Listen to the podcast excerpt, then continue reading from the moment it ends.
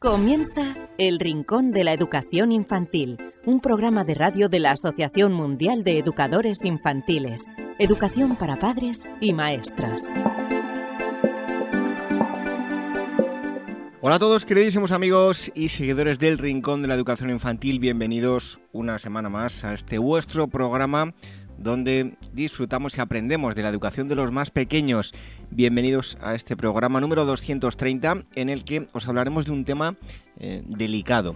Hablaremos con Pilar Díaz, ella es psicóloga experta en duelo infantil y más en estos tiempos que, que corren, cómo explicarles a los más pequeños que un ser cercano ha desaparecido. También tendremos a la psicóloga Elvira Sánchez, perdón, para acercarnos estudios eh, relacionados con el mundo de la educación infantil. Esto será la primera parte y la segunda parte tendremos la, entrevista sobre el duelo infantil. Si queréis escribirnos, rincóninfantil.org y también eh, si eh, os recordamos cómo podéis escucharnos a través de diversas formas, a través de los podcasts en iVoox, en iTunes, en Spreaker, en Spotify, a través del canal de YouTube de la Asociación Mundial de Educadores Infantiles, también a través de Google Podcast y a través de Radio Sapiens, donde todas las semanas se emite el programa. Vamos a hacer una pausa, enseguida estamos con todos vosotros. Recibid un fuerte abrazo de este humilde servidor que os habla, David Benito, y enseguida charlamos con eh, la psicóloga Elvira Sánchez que nos acerca estudios relacionados con el mundo de la educación infantil. Apúntate a los webinars de la Asociación Mundial de Educadores Infantiles. Los próximos programados son Creatividad e Innovación impartido por Fran Herranz Sabio los días 8, 9, 10, 15, 16 y 17 de marzo. Y Aprendizaje por medio del pensamiento, impartido por Marisol Justo de la Rosa los días 18, 19, 20, 25, 26 y 27 de mayo. Más información en guaece.org. El Rincón de la Educación Infantil, la radio de la Asociación Mundial de Educadores Infantiles.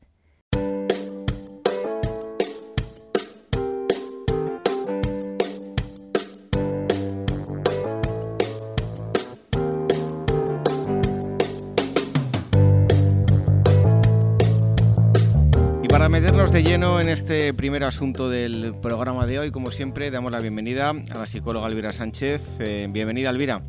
Pues un placer, como todas las semanas. Como siempre, nos habla de, estudios relacionados con el mundo de la educación infantil. ¿De qué nos vas a hablar hoy? Mira, supongo que habréis oído alguna vez la frase de nunca se gana o se pierde, siempre se gana o se aprende, ¿no? Pues bien, ahora la ciencia ha demostrado que equivocarse es bueno para aprender, así que esta frase que realmente no sé muy bien de quién es, bueno, pues ya cuenta con el aval científico. Pues a ver, eh, cuéntanos, Elvira. Pues mira, cuando pensamos en equivocarnos, a ver, solemos pensar, pues, bueno, que es algo malo.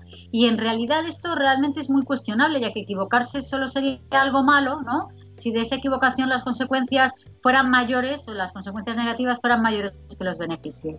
Es más, la ciencia ha demostrado que equivocarse es bueno para aprender porque el error está muy relacionado con la memoria. Y os explico.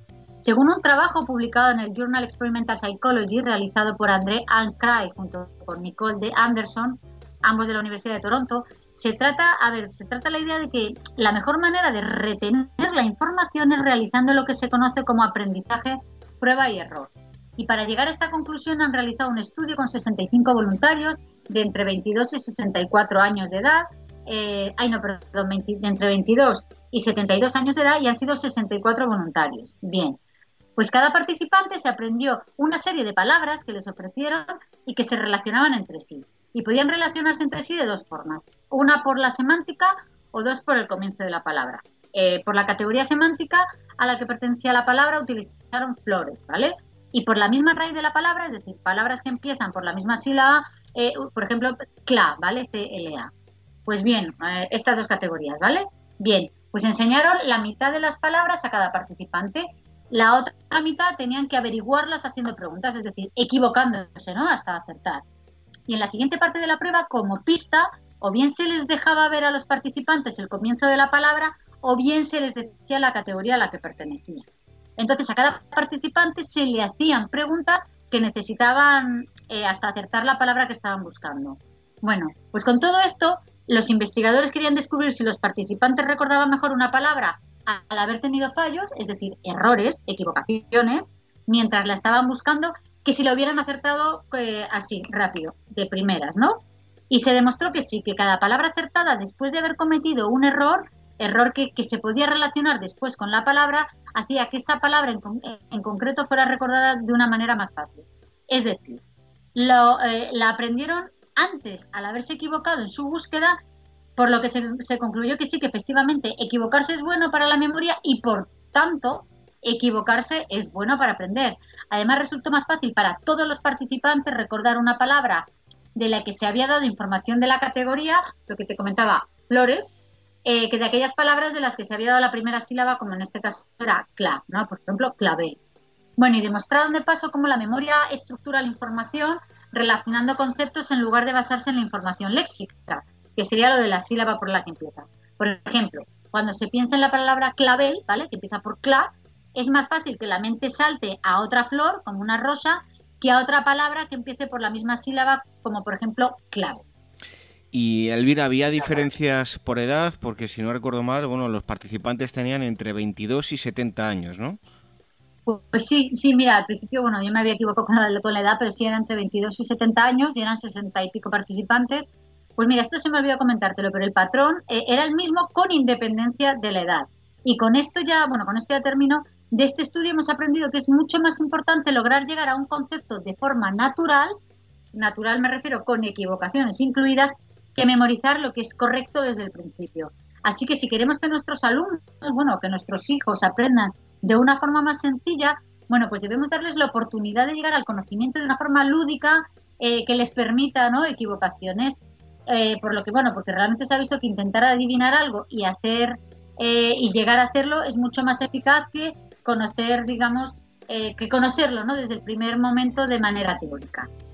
Pues son los estudios que nos ha acercado hoy la psicóloga Elvira Sánchez. Mm, todas las semanas nos los, los lo traen en la primera parte del programa. Elvira, muchas gracias y hasta el próximo día. Pues aquí estaré como todas las semanas.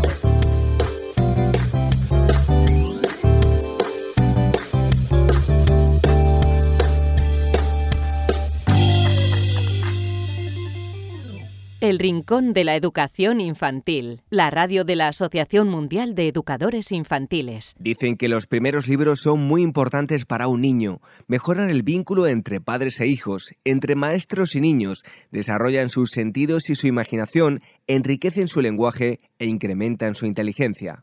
Sabemos que en ocasiones encontrar el libro que creemos más adecuado para un niño puede ser una tarea difícil. Por eso queremos facilitaros un poco las cosas con el proyecto 0 a 3 años de la editorial Bruño para que los más pequeños empiecen a poner nombre a todo aquello que les rodea y se diviertan aprendiendo. Unos cuentos llenos de magia y ternura con los que conocer el mundo. Un niño que crece rodeado de libros tendrá más posibilidades de amar la lectura y ser un gran lector. ¿Y si empezamos hoy a crear su primera biblioteca? Libros emocionales, libros para que el niño desarrolle su inteligencia emocional a través del descubrimiento de las distintas emociones, alegría, miedo, tristeza, etc. Libros manipulativos. En esta colección, padres y educadores encontrarán libros para incitar al niño al movimiento de sus manos y desarrollar su psicomotricidad, libros con piezas móviles que giran sobre sí mismas, libros con lengüetas, pop-ups, etc. Libros para desarrollar el lenguaje, cuentos para que los padres lean a los niños y para que desarrollen su lenguaje, aumenten su vocabulario y puedan conocer las principales emociones y rutinas. Libros sensoriales. En esta colección padres y educadores encontrarán diversos libros para desarrollar los principales aspectos de las capacidades sensoriales de los niños, identificación de colores, texturas, etc. Libros lógicos, libros para que el niño desarrolle su inteligencia lógica a través de asociaciones, búsquedas, descubrimientos, etc el proyecto 0 a 3 años de Bruño, recomendado por la Asociación Mundial de Educadores Infantiles, AMEI El Rincón de la Educación Infantil, la radio de la Asociación Mundial de Educadores Infantiles.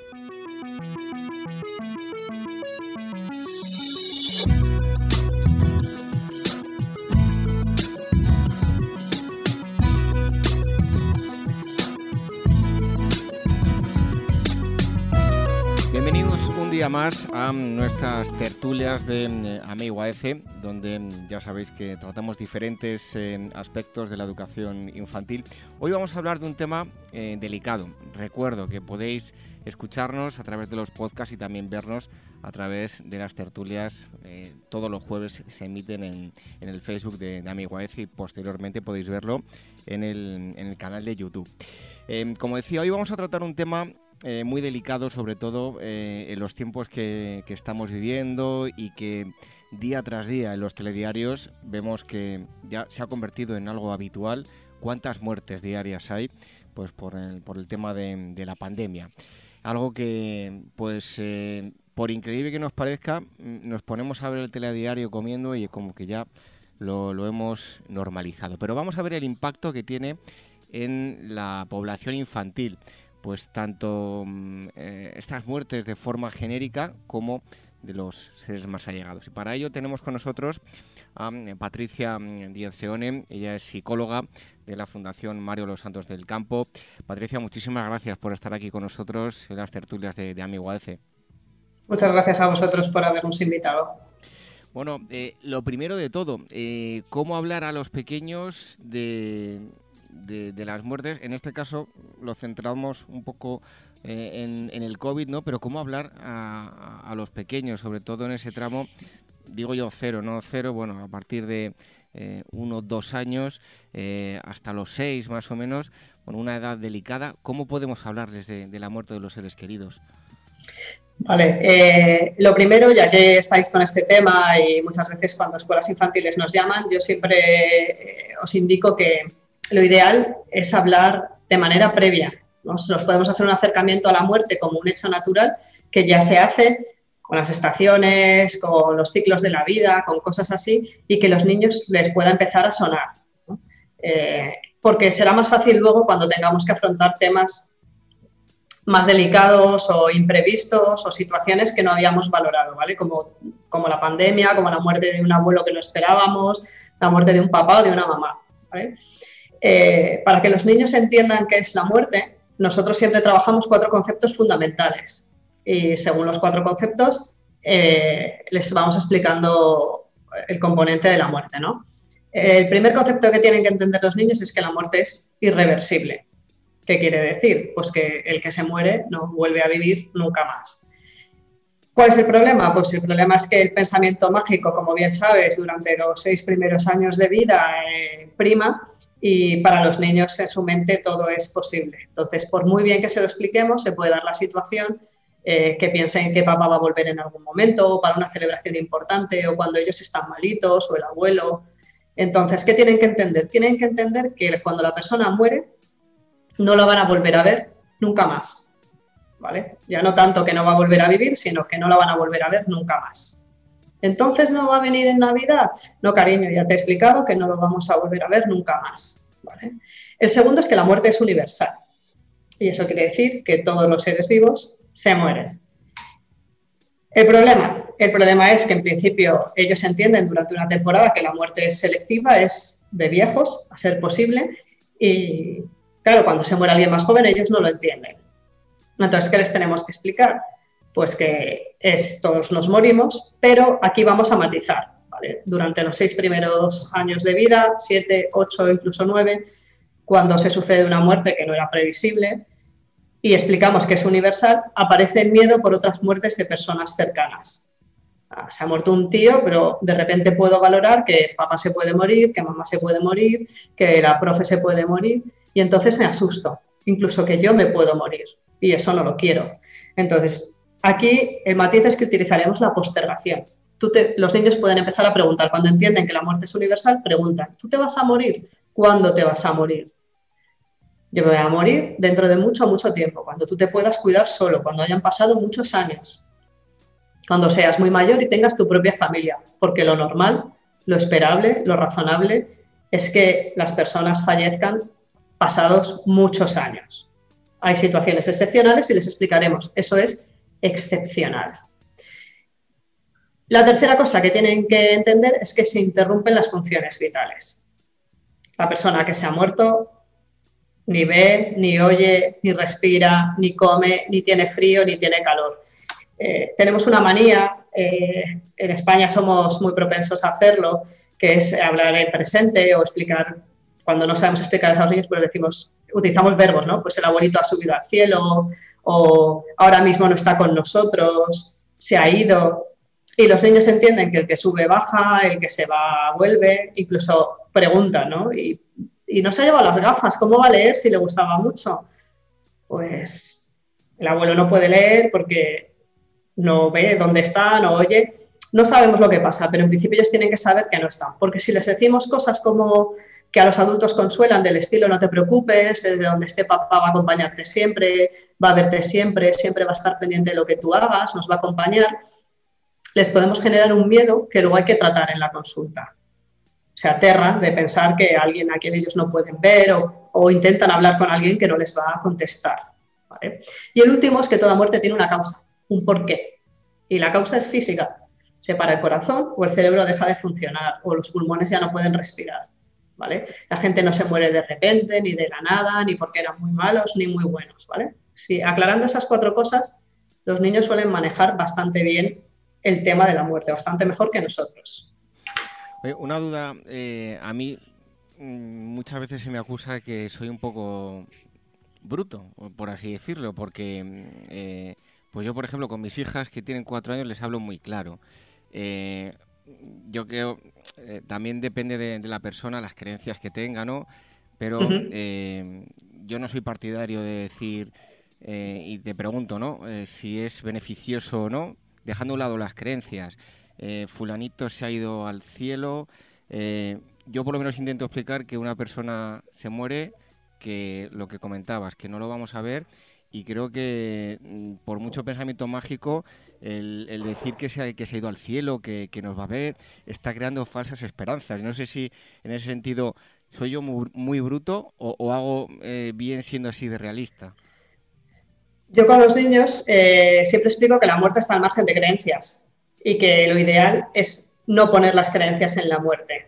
¿vale? Eh, el problema es que hay personas que tienen creencias. ¿Qué hacemos? Bueno, pues si al niño se le introducido las creencias, se le podrían explicar, pero el niño no tiene pensamiento abstracto y para tener creencias hay que tener pensamiento abstracto. Entonces, para mí, yo soy como tú, bruta y, dejo al niño al margen, porque las creencias confunden, efectivamente. Eh, yo puedo entender que a lo mejor hay una posibilidad de reencuentro en mi pensamiento abstracto, pero el cielo para un niño es una cosa azul, que pintan con un rotulador y verde es hierba y azul es cielo y no entienden que si miran arriba esa persona no está. Entonces, yo siempre intento que las personas cuando explican a niños pequeños dejen al margen las creencias. Las creencias, para mi gusto, confunden y complican. Em, ¿Qué le pasa a un, niño, pues de, como decía, entre dos y seis años por la cabeza cuando, cuando hablamos de, la muerte? Eh, te voy a contar una anécdota que a mí me sorprendió y me pareció muy curiosa. Yo cuando llevo a, mis hijas al colegio siempre paso por el cementerio. Y entonces, día tras día, eh, pues tienen mucha curiosidad y me preguntan siempre, ahora menos, ¿no? Pero hace un tiempo era constante. Eh, mm, vamos a ver el cementerio. ¿Y el cementerio qué es? Y bueno, pues tratas de explicárselo. Y un día me sorprendió porque una de ellas, había una señora que iba al cementerio entonces, claro, eh, con las explicaciones que yo le había dado, me dijo, mira, esa señora va a morirse porque va al cementerio. Entonces, em, no sé qué pasa mm, por, su cabeza cuando les hablamos de, la muerte, del cementerio y de lo que supone. Bueno, cuando les hablamos, o sea, en tu caso creo que, que está todo muy bien explicado y que corresponde a la edad que tienen las niñas, ¿no? Eh, luego te cuento yo una cosa muy curiosa para que, para que tú también, estilo anécdota, veas lo que hacemos a veces los adultos que intentamos ayudar y a veces nos liamos todos más, ¿no? ¿Qué pasa por la cabeza? Pues por la cabeza del niño pasan cosas muy básicas. Y lo más básico es, ¿y a partir de ahora quién me va a cuidar? ¿Vale? Cuando fallece alguien cercano, bien porque es la persona que les va a recoger al cole todas las tardes, bien porque es un progenitor, bien porque es alguien muy cercano, eh, aparece en ellos un, miedo muy básico, que es, bien, pero ya a mí, ¿quién me va a preparar la cena, ¿no? ¿Quién me va, ¿Y qué me va a pasar a mí después? ¿Puedo seguir yendo al mismo cole? Entonces, a los niños cuando les explicamos la muerte, a la vez tenemos que darles una explicación de tranquilidad.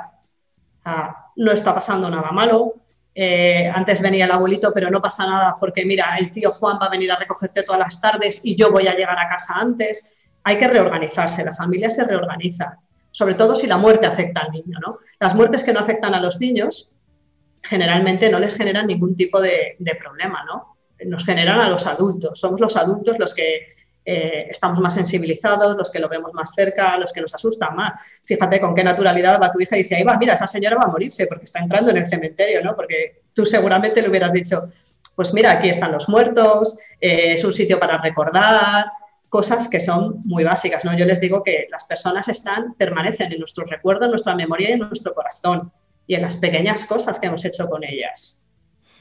Em, ahora que estamos en toda esta época de, pandemia, que ya afortunadamente vamos saliendo, que hemos escuchado em, tantas muertes por los diarios, como decía, yo sé algo que, me ha sorprendido para bien, es la capacidad de adaptación de los niños. O sea, se han adaptado a cualquier tipo de situación mejor que, los adultos. Em, ¿Crees que les puede afectar de algún modo el haber estado escuchando muertes mm, por un lado por otro, o, esa misma capacidad de adaptación que, tienen ellos y que han demostrado eh, va a hacer que, lo, lo vivan con total normalidad. Para mí, bueno, por un lado, o sea, siento infinito que hayamos tenido que pasar por la pandemia y lo que ha conllevado. Para lo que es mi trabajo, la pandemia a mí me lo ha puesto muy fácil, porque antes personas que eran muy reticentes a hablar a los niños de la muerte, porque pues escuchas cosas como son pequeños o no lo van a entender, pero en realidad les puede pasar a cualquier edad. Hay niños que pierden hermanitos siendo muy pequeños o a su papá o a su mamá y no se les hemos hablado. Ahora los niños son conscientes que la muerte existe porque lo han oído, porque nos hemos asustado, porque les hemos dicho que tengan cuidado con las personas mayores que son vulnerables. Y ellos, la verdad, que tienen una gran capacidad de adaptación y no creo que les afecte negativamente. Si acaso algunos que tenían curiosidad, pues habrán hecho más preguntas, habrán tenido más curiosidad y nos habremos encontrado como adultos que normalmente tenemos menos recursos, pues dándoles unas explicaciones que a lo mejor no queríamos darles o eh, cuando pasan una época, cuando descubren el tema de la muerte y el tema que es morboso y que al adulto nos impacta, que machacan todo el día, ¿no? ¿Y cuándo te vas a morir? ¿Y tú te vas a morir? ¿Y cuando yo me muera? ¿Y qué pasa? Y empiezan a, hablar, que yo siempre digo que estas conversaciones son de coche, siempre. Cuando tú no te puedes escapar, cuando les tienes ahí atados en la silla y entonces empieza papá y la muerte y tú dices, otra vez. Entonces, ellos yo creo que les ha permitido también naturalizar algo que antes era natural. Ya nosotros no vemos que la gente se muere, pero bueno, yo no sé tú, pero yo tengo una edad en la que a mis bisabuelos se les ha amortajado en casa. Yo ahora voy a la universidad, les digo a los chicos, oye, amortajar, y me levantan la mano y me dice, ¿qué es amortajar? Y digo, claro, es que la muerte ya no es natural. Antes se abría la puerta, entraba la gente, veía cosas, pero ahora los chicos de 20 años no saben qué es amortajar. Entonces no saben cómo se muere la gente, no saben qué implica morir, no saben qué rituales había. Pero si vemos las películas de Almodóvar, la muerte está presente, se abrían las casas, pasaba la gente y eso es cuando la muerte era natural. Ahora mismo lo que ven los niños es que hay que estar sano, que hay que comer real food, que hay que tener mucho cuidado y estar muy joven. Entonces la muerte la alejamos, la alejamos, pero sigue ahí. Y esto ha permitido que esté. Oye, pues fíjate, eh, haciendo un pequeño inciso, porque me, viene a la mente algo mm, muy curioso. Yo también yo he tenido abuelos de, pueblo eh, que, se ha velado sus cuerpos en, la casa del pueblo, con bueno, eh, lo, típico de los pueblos, ¿no? Y curiosamente, mi abuela tenía Alzheimer y fue a verle, la llevamos para que, le, que le viese y, y, lo vio como, como la mirada de un niño, ¿no? Me, eh, me contabas esta hora eh, en el típico ritual de pueblo y esta mujer viendo a su marido como si fuese una niña sorprendida de que al darle un beso su cuerpo estaba frío, ¿no? Como... Estuviera frío. Exacto, llegamos a, a, una edad que volvemos como niños, ¿no? Claro, y además se nos olvida muchas veces eh, que intentamos mantener al margen a los niños y se nos olvida explicarles las cosas, ¿no? Se nos olvida decirles que si le van a dar un beso al cuerpo del abuelo, el abuelo está frío. ¿Sabes? La gente me dice, ¿lo puedo llevar al tanatorio? Digo, lo puedes llevar siempre y cuando sepa lo que va a ver, lo que, lo que va a experimentar, quién va a estar. Porque, claro, si yo le llevo y no le digo que es enorme o que va a haber gente que está llorando o que a lo mejor la gente le toca, pues el niño se asusta. Igual que si le llevo a ver a una persona que se ha deteriorado. Si yo puedo prever lo que va a pasar, puedo reaccionar, pero si yo no puedo prever, ningún niño puede eh, reaccionar de manera adecuada. Eh, si la gente quiere llevarlo a un cementerio, a un tanatorio, yo soy muy partidaria. ¿no? Los americanos dicen que desde una edad muy temprana pueden ir. Los europeos dicen que a partir de los 6-7 años tienen una comprensión adecuada para ir. Yo siempre me preguntan, digo, bueno, con lo que tú te sientas cómodo, con lo que... Eh, pero que el niño pueda prever, o sea, explícale dónde va, qué va a ver, no le obligues si quiere que vaya y protégele de las emociones intensas. Si hay personas con una emoción muy intensa, porque están desesperadas, porque la muerte ha sido traumática, entonces ahí es mejor no, porque el niño va a pensar que está pasando algo terrible y que quizá se vaya a afectar mucho a la familia o que eh, tengan que cambiarse de casa, porque a veces la gente cuando alguien fallece pues te dice, vaya desgracia horrible que os ha pasado, no sé cómo vais a salir de esto. La gente a veces pues consuela de una manera que el niño se asusta eh, en, el caso, por ejemplo, pongamos un niño de 5 años, 6 años, está ahí en el límite ese que, comentabas, ¿no? Eh, pues tiene la desgracia de que se muere su papá o su mamá. Eh, ¿Sería positivo que, vea que, su cuerpo no tiene vida y, se pueda despedir? o como mucha gente hace, mm, simplemente, otra cosa es que ha sido una muerte traumática, está muy deteriorado, pues es entendible, ¿no? Pero si, si eso no ocurre, sería bueno que el niño lo viera para, para que tenga ese recuerdo de que, qué ha pasado con su padre o con su madre. Para mí, o sea, no es ni bueno ni malo, ¿vale? O sea, eh, el niño puede no despedirse y no pasa nada, y el niño puede despedirse y está bien, Es lo que te decía, que, o sea, yo si me dan a elegir, preferiría que los niños fueran y lo vieran, porque, y te cuento aquí una anécdota, ¿no? Yo hace unos años traté a un chaval que tenía 17 años, pero se había muerto su madre cuando él tenía 8, me parece, 8 o 9 años.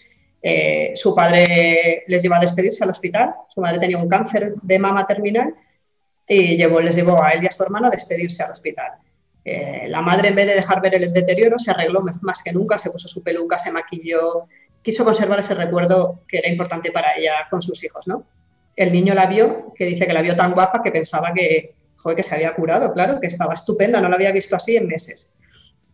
A los días aparecieron los abuelos por casa, mamá se había muerto, pero a él no le dijeron que se había muerto. No le enseñaron el cuerpo, no le dijeron nada.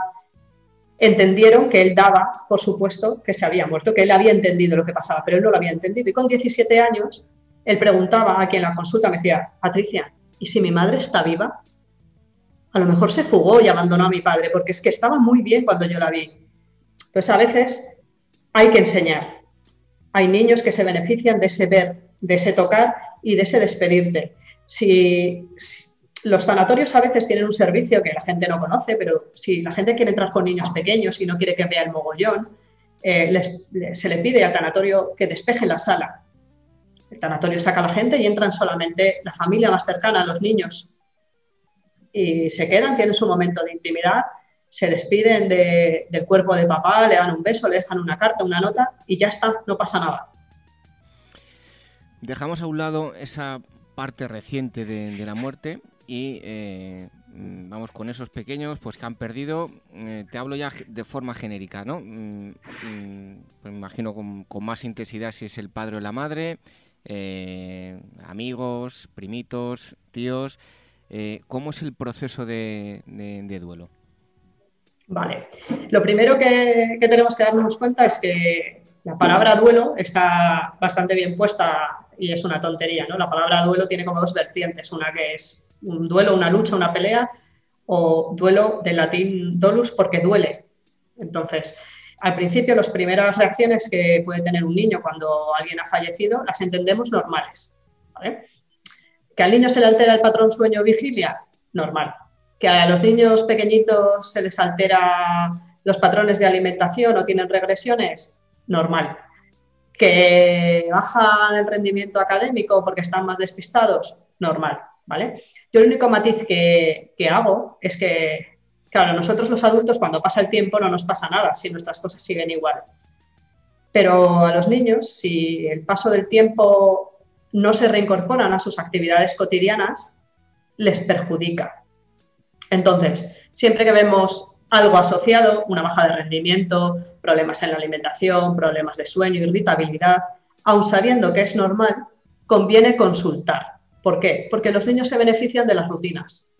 Entonces, cualquier alteración de las rutinas supone un perjuicio para el niño, porque pierde oportunidades, oportunidades de aprendizaje, oportunidades sociales, oportunidades relacionales, oportunidades. Entonces, una vez que se inicia el proceso de duelo, aun sabiendo que es normal, lo habitual o lo mejor es acompañarle para que normalice lo antes posible y pueda seguir con su vida normal.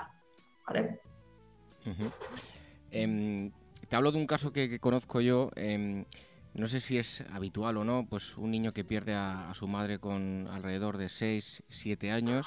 Em, el, niño, siempre que está con, la familia, incluso ahora que ya es una persona adulta de más de 30 años, prácticamente no habla de su madre, eh, nunca se le ha visto soltar una sola lágrima de, su madre. Parece como que lo quiere guardar todo en, la intimidad, pero incluso el hecho de hablar de, ella, ¿no? Eh, no sé si es algo que, suceda o, es algo más, de, más habitual de, lo que nos pensamos. Yo me lo he encontrado muchas veces, ¿vale? La mayor parte de, las veces que los niños tienen esa reticencia suele ser porque otros adultos del entorno tienen esa reticencia, ¿vale?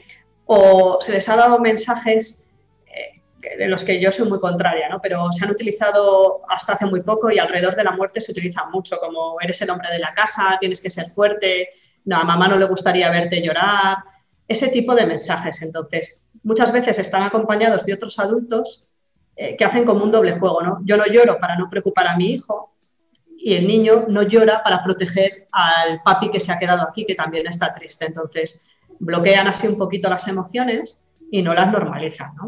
Eh, yo siempre indico que hay que hablar. O sea, mamá ha existido, mamá ha formado parte de nuestras vidas, eh, él seguramente tenga características de mamá. Y si no, muchas veces hay niños que rechazan eh, cuando se les habla o a veces es que no es el momento tampoco de hablar pero se le pueden proponer distintas actividades y no es hablar, pues, oye, he escrito este libro de anécdotas de mamá, a veces lo hacen los tíos, porque seguro que tú no la conociste cuando era pequeña, pero había cosas muy divertidas, lo tienes aquí por si tú lo quieres leer, o un álbum de fotos, o una caja de recuerdos, hay muchas cosas que los niños pueden trabajar. Oye, por ejemplo, el, hecho de tener mascotas en casa em, es un buen entrenamiento para también preparar a, los pequeños de, cara a la muerte de las personas. Obviamente, o sea, las mascotas yo siempre digo que las hay más longevas y menos longevas. los hámsters creo que tienen una medida de vida de dos años y los ratones por el estilo. Entonces, al final, sí, claro, o sea, cuanto más vea el niño, más fácil es entender que es un proceso que forma parte de la vida. Y eso no quiere decir que la mascota haya sido infeliz, sino la mascota tiene, eh, los perros tienen su medida de vida, los gatos igual. Yo soy muy pro que el niño vea claro. Em, ya para ir concluyendo, em, todos aquellos niños que no sé si eh, suele ser habitual eh, o no, pues tienen una pérdida eh, cercana muy grande, en este caso, ¿no? El del padre o, la madre. me imagino que habrá casos que, en un primer momento mm, como que vivan en, una, en una nube, en un sueño y al cabo del mes, dos meses, no sé, el, tiempo que me imagino que en cada niño será diferente, empiece a salir todo eso o, desde que el primer momento eh, pues eh, salga, pueda desahogarse y todo tienda hacia, hacia la normalidad, ¿no? Claro, o sea, eh, durante un periodo de tiempo puede ser que el niño esté en shock o que el niño esté muy arropado, porque pasa, al principio todo el mundo está muy pendiente, luego se retiran a veces los apoyos y todo sale. Luego hay otros momentos que también tendréis que valorar, que lo veréis seguramente en la escuela, que es eh, como eh, los cambios vitales, ¿no? Hay un momento en el que pues, cuando las niñas pasan la pubertad o las primeras relaciones o la primera menstruación, cosas que quizá una niña hubiera compartido con su madre que a lo mejor no está, hay que tener más cuidado porque suponen puntos de inflexión y un punto otra vez quizá que vuelve a salir es que mi mamá no está, ¿no? Eh, son distintos momentos. ¿no? Hay, la mayor parte de los niños hay un momento en el que son mucho más conscientes de lo que les ha pasado o vuelven a ser conscientes, ¿vale? En los cambios vitales vuelven a hacerse conscientes de un proceso en el que su papá o su mamá ya no le va a poder acompañar. Puedo pasar todo el curso feliz y venir la graduación y darme cuenta que soy el único niño de la clase que no tiene mamá. Ya por último, que queríamos pedirte un consejo. Pues no sé si eh, una eh, película que podamos poner a, los niños, por ejemplo, yo hace poco veía una que se llama Soul, que ha tenido muchísimo éxito, eh, algún libro que, podamos recomendar para, para darle a, los niños en esa etapa infantil y que vayan entendiendo todo el tema del proceso de, la muerte. ¿Qué, ¿Qué nos puedes aconsejar? Te puedo aconsejar mil eh, todas las películas de Disney no tienen desperdicio. O sea, cuando la gente a mí me dice, es que yo no quiero hablar al niño de la muerte, digo, pero el niño ha visto el Rey León, uy, le encanta, digo, pues ya está, ya no me cuentes más, ¿no? Coco, Soul, eh, si hay adolescentes, Un monstruo viene a verme, que es un duelo anticipado, son películas buenísimas. Eh, hay infinitas películas. Nosotros en nuestra web tenemos, por si queréis, una guía de descarga gratuita, ¿vale? para explicarle a los niños viene también bien cómo recibo al niño en el aula, ¿no? ¿Qué hago una vez que, se ha muerto alguien? ¿Cómo le acojo si ha estado faltando, ¿no? Eh, y tenéis un montón de recomendaciones de libros. De libros a mí me gusta, para peques, me gusta mucho, eh, La balada del rey y la muerte, que es un libro de animales que, bueno, pues que es qué pasaría en la selva. El, el, rey de la selva dice en un momento determinado que no tiene ninguna gana de morirse y los sabios conjuran y la muerte desaparece de la tierra entonces, a los animales les pasan cosas precisamente porque no existe la muerte. Ese me gusta especialmente. El pato y la muerte me gusta mucho. Hay libros, los libros de los niños son muy fáciles porque todos acaban en muerte y muerto. Entonces son muy sencillos. Pues ahí queda esa recomendación. Y para todos aquellos que quieran eh, echar un vistazo a la guía, eh, ¿Dónde tienen que ir? ¿Entran en la web? Eh, sí, en nuestra web. ellos entran en la página web de la Fundación Mario Los Santos del Campo. Ahí hay un enlace de, descarga gratuita y se bajan un PDF fantástico. No tiene derechos de autor esa guía, o sea que cada uno la puede utilizar, la puede amoldar. Eh, si quieren utilizar las imágenes, creo que con solo pedirnos permiso las tenéis disponibles. También damos charlas en centros educativos, en la Comunidad de Madrid en este caso, que es de donde nosotros somos, o incluso por Zoom, por si se hemos dado a muchos docentes, a coles, a escuelas infantiles, bueno, para que empiecen un poco a perder el miedo a, tratar la muerte. Entonces, son gratuitas, todo, lo que, todo nuestro material es gratuito, en nuestro foro hay un montón de preguntas y en nuestro blog y la gente, si quiere, puede acceder.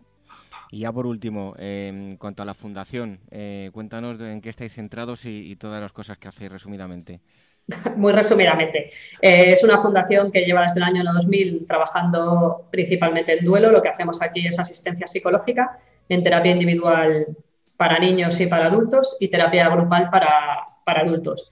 Es totalmente gratuito, solo trabajamos duelo que hayan sufrido una pérdida y luego tenemos proyectos de cooperación al desarrollo, de algunos aquí en España de educativos y luego en África tenemos en Kenia, en Malawi y en Bolivia una escuela infantil. Bueno, pues ahí tenéis la página web si queréis informaros y ver todo lo, que hacen. Patricia, muchísimas, muchísimas gracias por haber estado aquí con, con nosotros y un fuerte abrazo y hasta pronto. Muchas gracias a ti, David.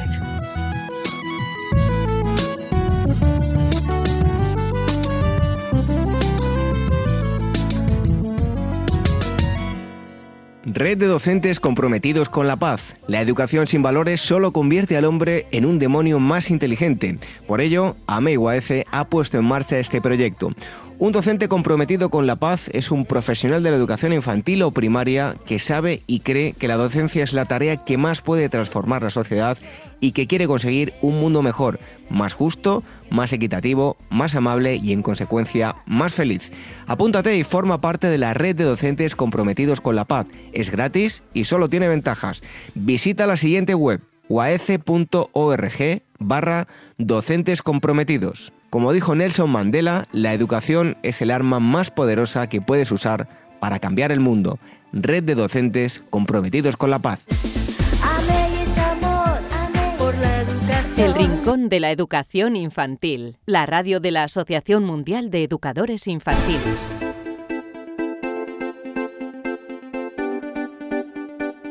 Hasta aquí este programa número 230 donde hemos em, conocido cómo hay que eh, gestionar la pérdida de un ser muy cercano, eh, bueno, cercano y, no tan cercano de, en el caso de que, se, que suceda eh, en el entorno de, los más pequeños. También hemos tenido a la psicóloga Elvira Sánchez que nos ha acercado estudios relacionados con el mundo de la educación infantil. Os recordamos que volveremos dentro de una semana. Nos podéis escuchar a través de los podcasts en iVoox, en iTunes, en Spreaker, en Spotify, a través de Google Podcast, a través del canal de YouTube de la Asociación Mundial de Educadores Infantiles y a través de Radio Sapiens, donde toda la semana se emite el programa. Y recordaos también si nos queréis escribir, rincóninfantil.org. Regresamos en siete días. Hasta entonces, que seáis muy felices. Adiós. Monono.